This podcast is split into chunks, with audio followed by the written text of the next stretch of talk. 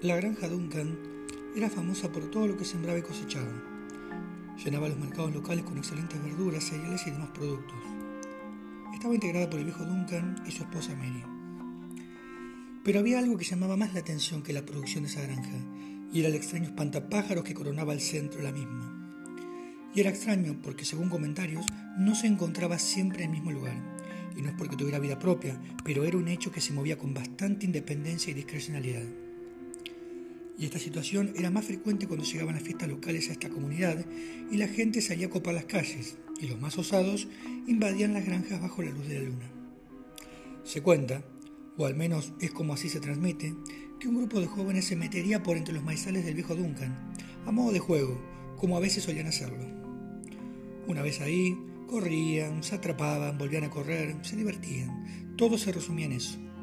Pero algo iría a enturbar esa noche cuando notaron que con cada vuelta que daban, el espantapájaro mudaba de lugar y hasta de posición. En un momento estaba con su cabeza horrenda hacia abajo, luego hacia arriba, después de espalda, luego con sus brazos extendidos.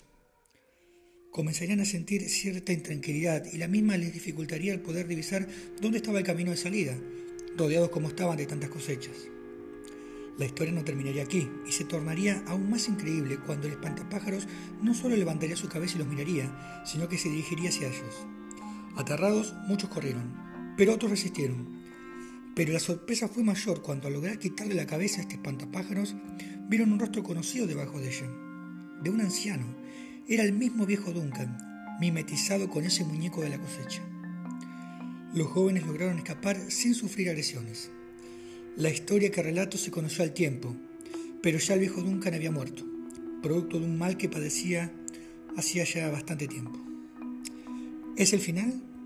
Puede ser, solo que hace unos días la gente de este pueblo se ha impacientado ante una noticia. El espantapájaros de aquella granja, que en realidad no era sino el viejo Duncan, había vuelto al centro de la ahora abandonada plantación. Y dicen que aún parece que se mueve por sí mismo.